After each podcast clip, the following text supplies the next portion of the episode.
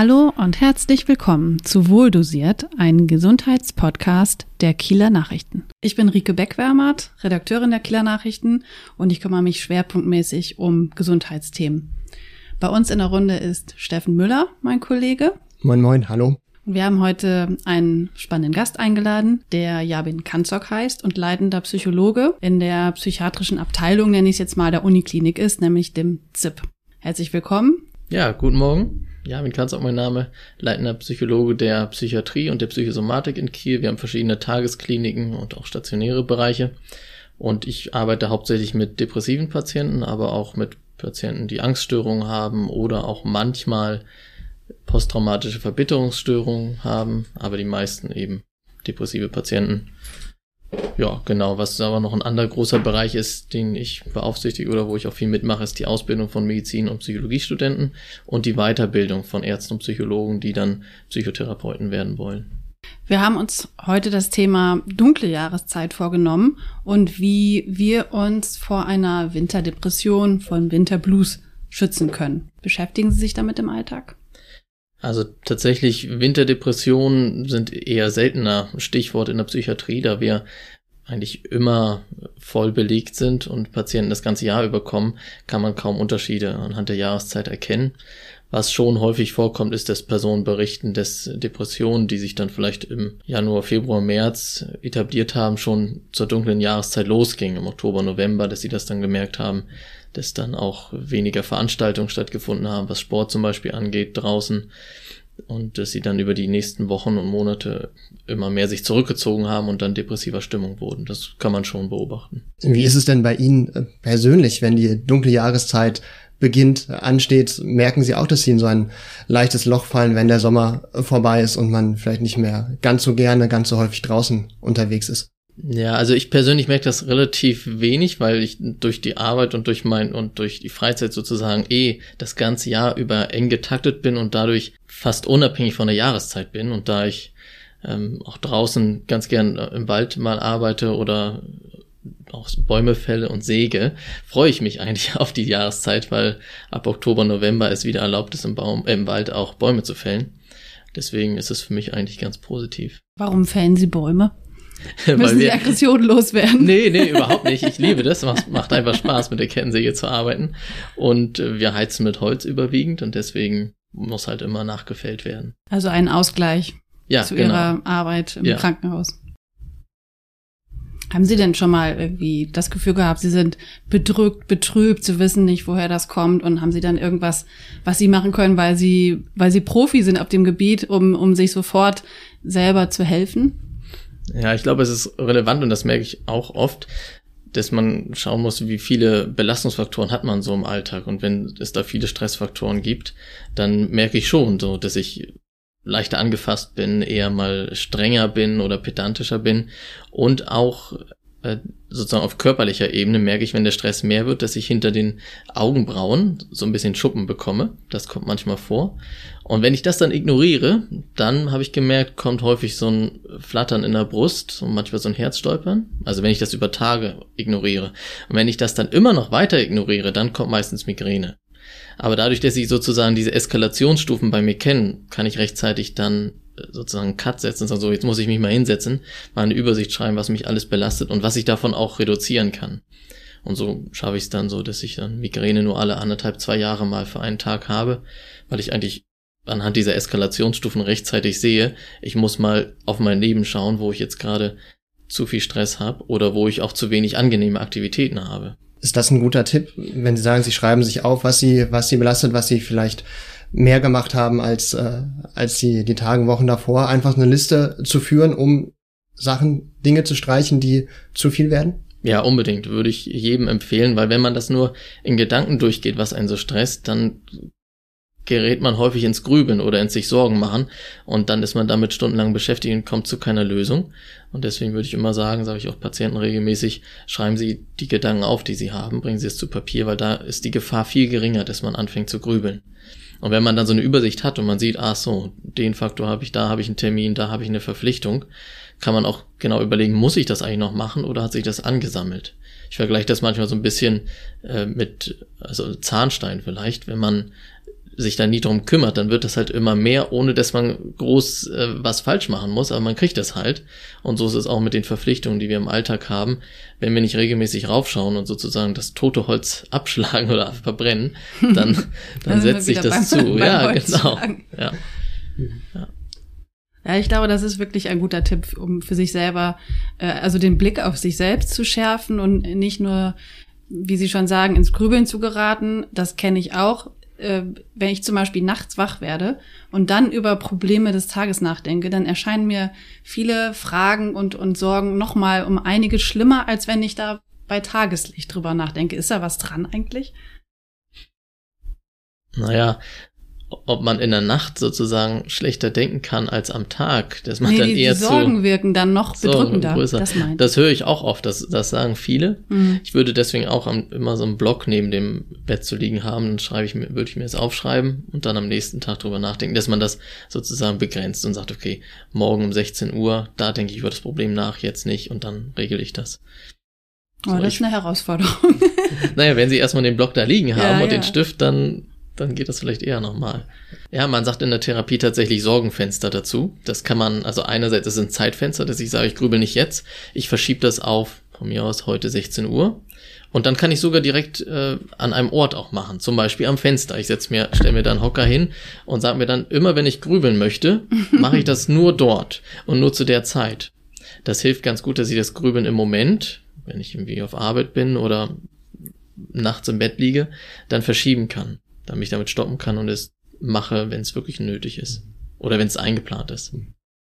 Reicht es denn, sich ähm, ja, feste Zeiten zu nehmen ähm, oder genau aufzuschreiben, was einen belastet? Oder bräuchte man im Idealfall auch noch ähm, einen Ausgleich zu dem ganzen Stress? Also jetzt kann vielleicht nicht jeder mit der Kettensäge in den Wald gehen, aber irgendwas Richtung Sport machen, sagen, ach, ich gönn mir Süßigkeiten, irgendwas Gutes zu essen, ähm, treffe mich mit Freunden für Telefonate. Ja, also dieses mit den Stressfaktoren aufschreiben, das würde ich eher sozusagen als regelmäßige Psychohygiene einplanen, dass ich da eben Blick darauf habe, wie sich das bei mir entwickelt.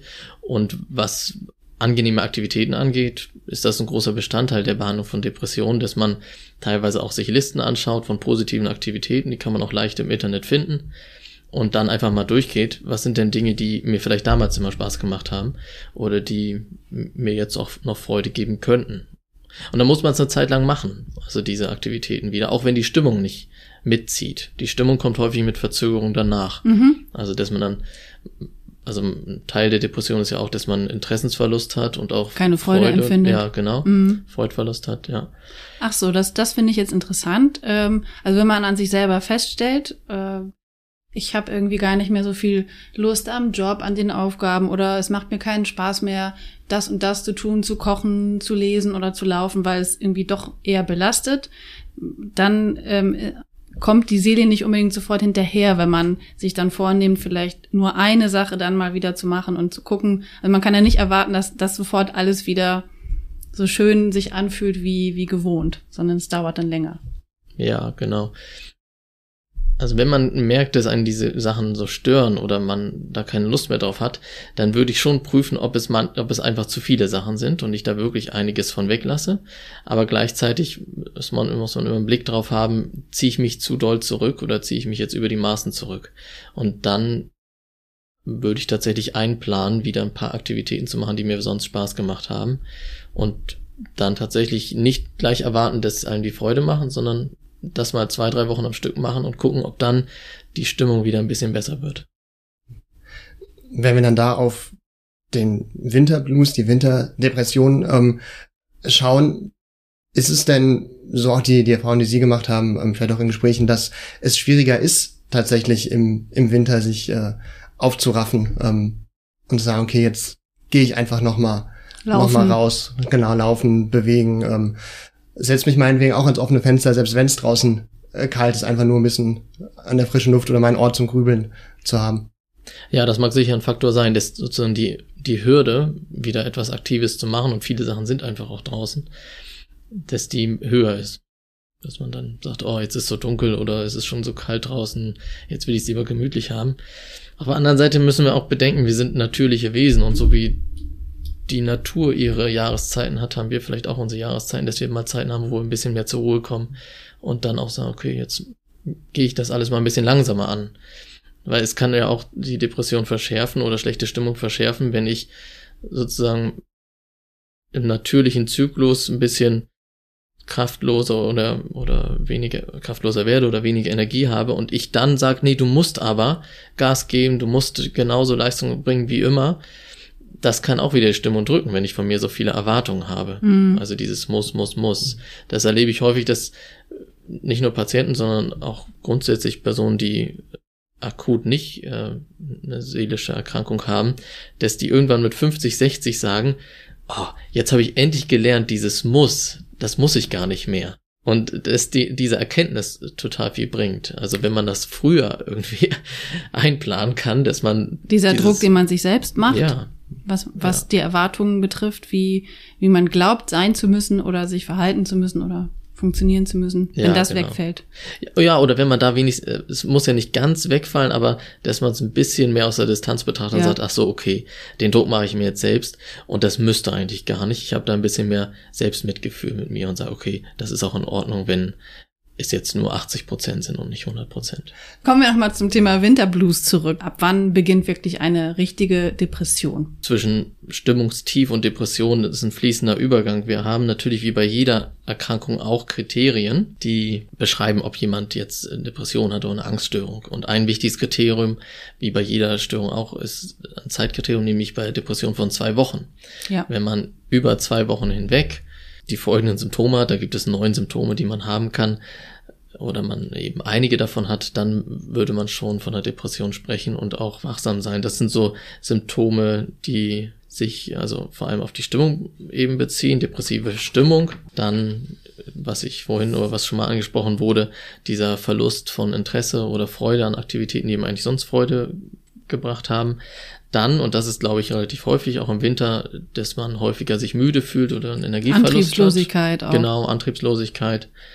Dann äh, gibt es sozusagen auch kognitive oder gedankliche Symptome, nämlich, dass man häufiger und stärker Schuldgefühle hat oder sich wertlos fühlt. Und dann gibt es drei Symptombereiche, die bei manchen Personen in die eine Richtung gehen und bei anderen Personen in die andere Richtung. So zum Beispiel der Schlaf. Manche neigen dazu, wenn sie depressiv werden, viel mehr zu schlafen hohe Tagesmüdigkeit haben und andere schlafen sehr viel weniger. Genauso mit dem Appetit. Manche essen in der Depression mehr und manche essen fast gar nicht mehr oder wenig. Weil sie keinen Appetit haben. Genau, weil sie keinen Appetit haben mhm. und oder keine ja. Freude am Essen einfach. Mhm. Ja, genau, mhm. oder ihnen das auch alles nicht mehr schmeckt.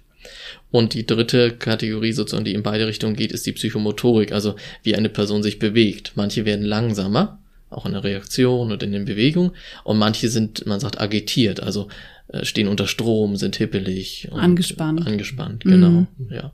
Und dann gibt es natürlich noch das Symptom, dass man äh, häufiger an den Tod denkt oder an Suizidgedanken oder vielleicht Suizidpläne schon hat. Oder wenn es ganz schlimm wird, dann sogar schon ein Suizidversuch, Versuche. genau, mhm. ja. Gibt es da denn ähm, Menschen, die anfälliger sind als andere, also beispielsweise jetzt auch, wenn man nochmal in die dunkle Jahreszeit guckt, Richtung Weihnachten, ähm, Menschen, die, die alleine stehen, keine, keine Verwandten haben und dann denken, oh Gott, 24. Dezember muss ich alleine verbringen. Hm. Also Depression ist in der Gesellschaft relativ gleich verteilt, außer dass Frauen ungefähr doppelt so häufig von Depressionen betroffen sind wie Männer. Aber sonst ähm, gibt es da keine typischen Risikofaktoren. Was aber ein wichtiger Faktor ist, hatten Sie gerade schon angesprochen, mit Einsamkeit, dass wir, also gab es eine große Harvard-Studie, wo dann gezeigt wurde, wenn Personen weniger Kontakt zu Menschen haben, als sie eigentlich wollen würden, dann ist das drückt mächtig die Lebenszufriedenheit und auch die Stimmung dann eben. Und sonst gibt es hinsichtlich des Alters kann man im Prinzip nur sagen, dass Personen ab 65 weniger von Depressionen betroffen sind als die Personen darunter. Und man kann schon sagen, da gibt es auch viele Studien, dass getrennt lebende Personen, geschiedene Personen oder verwitwete Personen, dass die mehr zur Depression neigen, als die jeweiligen, die eben nicht getrennt leben. Ähm, Sie haben angesprochen, dass äh, Frauen häufiger betroffen sind als Männer. Woran liegt das? Da gibt's verschiedene Überlegungen. Manche sagen, okay, es könnte an den, an dem unterschiedlichen Hormonhaushalt liegen. Manche sagen, es könnte daran liegen, wie vielleicht, also was für Coping-Mechanismen, also Bewältigungsmechanismen, mhm. die Frauen oder Kinder, Mädchen in der Kindheit lernen und dass sie da vielleicht anders umgehen, dass sie vielleicht, vielleicht liegt es auch daran, dass Frauen mehr über Gefühle sprechen und deswegen früher diagnostiziert werden, weil die das bemerken. Und sich früher Hilfe suchen. Genau, früher mhm. Hilfe suchen. Bei Männern, Männer sind zum Beispiel, was Suchterkrankungen angeht, viel, viel häufiger betroffen. Das also, ist dann eine Form der Kompensation. Genau, die, also das, das ist relativ häufig so. Personen sind, also Männer sind irgendein Mann, der ist vielleicht äh, eigentlich äh, depressiver Stimmung und kompensiert das dann mit irgendeiner Form von Suchtmittel, Alkohol oder so. Und äh, Frauen würden dann vielleicht eher über die Gefühle sprechen oder das Symptom äußert sich oder die sozusagen das Problem der Einsamkeit äußert sich dann in anderen Bereichen stärker. Wann sagen Sie denn als Experte, ist so eine depressive Verstimmung oder tatsächlich auch Depression behandlungsbedürftig? Ja, dadurch, dass man ja also es gibt ja unheimlich viele Kombinationen, wie man drei von diesen neuen Depressionssymptomen haben kann. Deswegen kann man da jetzt nicht sagen, okay, wenn das und das Symptom da ist, dann gehen sie in Behandlung. Aber ich würde schon darauf achten, wenn ich über zwei Wochen hinweg oder von mir aus auch drei Wochen hinweg merke, mein Schlaf ist schlechter und ich bin von Sachen so überreizt und bin genervt und ich habe keine Lust mehr auf die Sachen, die mir eigentlich Spaß gemacht haben. Oder vielleicht verändert sich auch mein Appetit. Dann würde ich auf jeden Fall erstmal zum Hausarzt gehen und mit ihm drüber sprechen. Der kann vielleicht sogar einen Fragebogen, den man dann ausfüllen kann, wo man relativ schnell dann auch sehen kann, geht das in die depressive Richtung. Aber ich ja, ich würde nicht unbedingt gleich nach einer Woche, wenn es mal nicht so gut läuft, da in Panik geraten. Aber nach zwei, drei Wochen schon drüber reden. Das kann dann schon der Beginn einer Depression sein. Und so eine Depression ist ja auch nicht mal eben schnell wieder beseitigt. Ne? Also ähm, äh, im Grunde dauert, dauert es so lange, eine Depression zu behandeln, wie sie sich auch aufgebaut hat. Ist das richtig? Also ganz grob kann man das sagen. Also es gibt da keine Zeitpläne, wie ja. sich das verhält. Das ist zu individuell. Aber man kann schon sagen, umso früher man in Behandlung geht und mhm. es irgendwie eine Möglichkeit gibt, für einen in Behandlung zu gehen, desto schneller kann man es auch wieder loswerden. Ich erinnere mich an einen äh, Postmitarbeiter letztes Jahr im, nee, dieses Jahr im Januar. Da fing es mit der Depression bei ihm so im November an, hauptsächlich dadurch, dass seine, ähm, seine Sportgruppe nicht mehr stattfand und er sich dann immer mehr zurückgezogen hat, dann ähm, er, glaube ich, in die Nachtschicht gewechselt ist und dadurch tagsüber halt ähm, dann häufig geschlafen hat und dadurch wenig Kontakte hatte, auch mit seinen, mit, mit seinen Kollegen keinen Kontakt mehr hatte, er ziemlich einsam war, sich dann eben seit November die Depression entwickelt hat, dann war Januar bei uns in der Klinik. Er hat das geregelt, dass er wieder andere Arbeitszeiten hat, wo er mehr mit anderen zu tun hat. Er hat wieder seinen Sport aufgenommen in einem anderen Sportverein dann, der sich noch getroffen hat. Dann hat er relativ schnell wieder aus der Depression rausgefunden und wurde besserer Stimmung. Und ab wann oder für wen kann es denn sinnvoll sein, da auch medikamentös das zu unterstützen? Also die Leitlinie, Leitlinie sagt, und da gibt es für jede psychische Störung oder psychische Erkrankung gibt es sozusagen eine Forderung, wie man behandeln sollte. Die Leitlinie sagt, dass man bei einer leichten Depression noch nicht medikamentös behandeln würde. Und bei einer mittleren Depression äh, kann man sich, kann man es als Unterstützung dazu nehmen, wenn man möchte. Und aber spätestens bei einer schweren Depression macht das Sinn, auch medikamentös zu unterstützen, weil man einfach vielleicht auch ja zu stark beeinträchtigt ist, als dass Gespräche dann auch einen erreichen können, weil die Konzentration häufig auch schlechter ist in der Depression und man die Person dann einfach nicht gut mitmachen kann in der Psychotherapie, dann mhm. würde man dann unterstützen. Die Wartelisten bei Ihnen sind, sind häufig voll. Ähm, wie ist generell die, die Behandlungssituation, das Behandlungsangebot für, für Menschen mit Depression? Jetzt auch mit Blick in Kiel, Schleswig-Holstein, wie schnell bekomme ich Hilfe? Ja, die Behandlungssituation, das wissen die meisten ja mittlerweile, ist relativ schlecht. Also es gibt wenige ambulante Therapeuten und viel zu viel Nachfrage. Und stationär sieht es ungefähr genauso aus. Man kann sich bei der Terminservicestelle der Kassenärztlichen Vereinigung unter 116, 117, das ist die Telefonnummer, kann man anrufen und dann relativ rasch ein Erstgespräch beim Therapeuten bekommen. Oft ist es aber so, dass die danach gar keine weitere Therapie anbieten können. Aber es kommt schon vor, dass die danach auch eine Therapie anbieten können. Und gerade wenn man sich früh meldet, dann reichen auch vielleicht fünf, sechs oder zehn Stunden Einzeltherapie und man hat es schon bewältigt. Mhm. Also Sie haben ja auch eine Ambulanz. Also es ist ja nicht so, dass Menschen äh, auf der Straße oder zu Hause bleiben müssen, weil niemand da ist, der ihnen zuhören würde, sondern es gibt ja auch im ZIP in Kiel eine Ambulanz, die rund um die Uhr geöffnet ist. Ja, absolut, genau. Da, da arbeiten auch sehr viele Behandler, Psychologinnen und Psychologen und auch Ärzte. Also das soll jetzt nicht der Eindruck entstehen, so nach dem Motto, oh, ich will niemand anders einen Behandlungsplatz wegnehmen, deswegen melde ja, ich mich ja. gar nicht erst. Jeder soll sich unbedingt melden, weil wenn jetzt äh, sozusagen Rückhaltung, also Zurückhaltung dadurch entsteht, dann ist wirklich so, dass keiner in Therapie geht und äh, dann die Behandler, die eigentlich da wären, zu wenig äh, Aufträge hätten in dem Sinne. Ist ja bei Vorsorgeerkrankungen ähnlich. Ja, das, wir haben es in Corona-Zeiten gesehen, dass da einige Behandlungen oder, oder Untersuchungen nicht gemacht wurden oder gesagt, ich brauche den, will den Termin jetzt nicht und ja, hat sich ja auch, war auch meistens keine gute Entscheidung. Ja.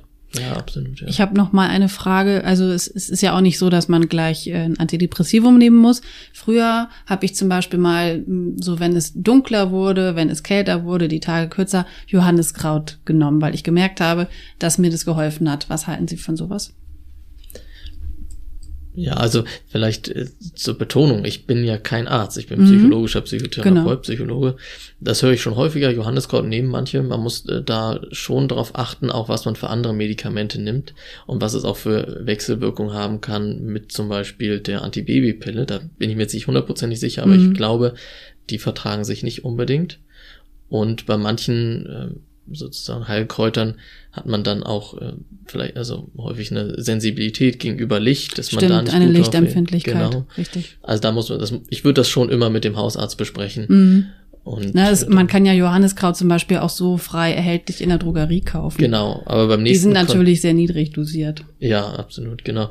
Beim nächsten Hausarztkontakt würde ich trotzdem ihn darüber informieren, weil der kann dann eher nochmal einen Blick drauf haben, macht das wirklich Sinn, dass, dass man das mhm. jetzt nimmt oder gefährdet man sich vielleicht dadurch, weil man noch was anderes einnimmt, was damit in Wechselwirkung gerät. Das ist zwar sozusagen ähm, ja dann so ein Heilkraut, fällt jetzt das Wort nicht ein, aber es ist auch also sozusagen ein pflanzliches ja, Mittel. pflanzliches Mittel, ne? Genau. genau.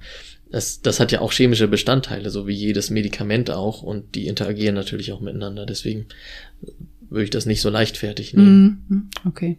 Was kann man tun, überhaupt zu verhindern, dass man da in so ein richtiges Loch rutscht? Also ich würde regelmäßig äh, mal schauen, okay, was sind denn jetzt gerade für Belastungsfaktoren wirklich da? Gibt es noch Sachen, die neben dieser Traurigkeit, dass jetzt der Sommer vorbei ist, äh, die mich stressen oder die mich belasten und kann ich davon etwas reduzieren? Das hatte ich schon auch als Idee vorgeschlagen. Dann würde ich einfach mal bei Google eingeben, Liste positiver Aktivitäten. Da hat man dann so eine Liste mit 200, 300 Ideen, was man machen kann und dann einfach ein paar Sachen davon auswählen und mal äh, aktiver werden. Dann würde ich zum Winter hin gucken, ob man es irgendwie einplanen kann, dass man morgens noch am Aufstehen mal 20 Minuten spazieren geht, damit man morgens schon sozusagen den Lichteinfall dann auch hat, das aufgenommen werden kann übers Auge und man dann nicht so eine allzu starke Rhythmusverschiebung hat in die Nacht hinein, sondern dass man weiterhin morgens aufsteht. Wichtig ist wirklich, morgens seine feste Uhrzeit zu haben. Es ist egal, mhm. wann man aufsteht, aber dass man ungefähr immer dann um 8 Uhr aufsteht oder 7 Uhr oder 9 Uhr. Wann man zu Bett geht, ist gar nicht so wichtig, aber dass man morgens immer zur gleichen Zeit aufsteht, das stabilisiert den Rhythmus, das stabilisiert auch unsere Seele. Auch am Wochenende und auch an Feiertagen nicht zu sehr abweichen. Also ich würde sogar sagen, und sage ich auch Patienten, nicht mehr als eine halbe Stunde, Stunde später aufstehen, als sie auch unter der Woche aufstehen. Weil dann hat man halt in den ersten Tagen der Woche wieder so enorm viel zu kämpfen, wieder in die 7 Uhr Zeit zum Beispiel reinzukommen. Da kann man sich das einfach stabiler halten, wenn man sozusagen immer den gleichen Rhythmus dann hat. Was aber schon, glaube ich, hilfreich wäre, dass man auch guckt, wie viel soziale Kontakte habe ich in der Woche. Also, dass man muss ja nicht super viele Kontakte haben, aber dass man schon so ein, zwei Kontakte hat, je nachdem, wie auch sozusagen mein Alltag beschaffen ist. Ne? Manche sitzen die ganze Woche zu Hause und haben fast niemanden. Da würde ich schon sagen, ja, guck mal, dass du noch einen irgendjemanden triffst, mit irgendjemandem spazieren gehen kannst oder vielleicht auch in einen Sportverein gehst oder ja, irgendwo, wo es halt Menschen gibt, dass man ein bisschen Kontakt hat. Und andere Personen, die eben von morgens bis abends arbeiten und mit vielen Leuten zu tun haben, da würde ich sagen, ne, vielleicht ist gerade das das Problem, dass du mit so vielen jetzt zu tun hast. Mach mal einen schönen Waldspaziergang. Mal zwei, drei Stunden. Ohne Handy, ohne Uhr. Alleine. Ohne, alleine. Mhm. Unbedingt alleine und auch ohne Hund. Und auch nicht um joggen zu gehen, sondern einfach nur um runterzukommen. Weil sobald ich mit dem Hund gehe oder mit jemand anders gehe oder joggen gehe oder Pilze sammle, habe ich einen Auftrag. Mhm. Und die, der, der Geist sozusagen wird erst leer, wenn ich ganz ohne Auftrag durch den Wald gehe und mich einfach dann mit der Natur synchronisiere. Haben Sie denn selber auch diese, ich nenne es einfach mal Rituale, dass Sie sagen, jeden Tag ähm, mehr oder weniger zur gleichen Uhrzeit aufstehen und ähm, ja, diesen festen Tagesrhythmus. Ja, absolut. Ich stehe immer um 7.07 Uhr auf. um 7.07 Uhr. 7.07 Uhr, ja, das war mein, der Wecker, den ich damals hatte, der hatte so einen harten, festklemmenden Knopf. Und dann bin ich von 7.30 habe ich runtergedrückt, obwohl ich auf 7 komme und das war so mühsam, dachte ich, ach, ich dann bin in der Nähe von 7. 7. Und dann ist 7.07 Uhr geblieben. Und jetzt auch mit späteren Weckern bin ich immer bei 7.07 Uhr geblieben. Und äh, meine Frau äh, steht da entsprechend auch um 7.07 Uhr immer auf und so. Das äh, ist total äh, entspannt und einfach. Ich denke, wir haben einen ganz guten Einblick darin bekommen, was eine Depression ausmacht und wo der Unterschied liegt zwischen einem Stimmungstief und einer wirklich behandlungsbedürftigen psychischen Erkrankung. Für die ganzen Tipps auch zur Prävention. Vielen Dank an Jabin Kanzok. Und nächste Woche gibt's wieder spannende Einblicke in die Welt der Gesundheit und hoffentlich neue gute Tipps. Dankeschön und tschüss. Tschüss. Tschüss.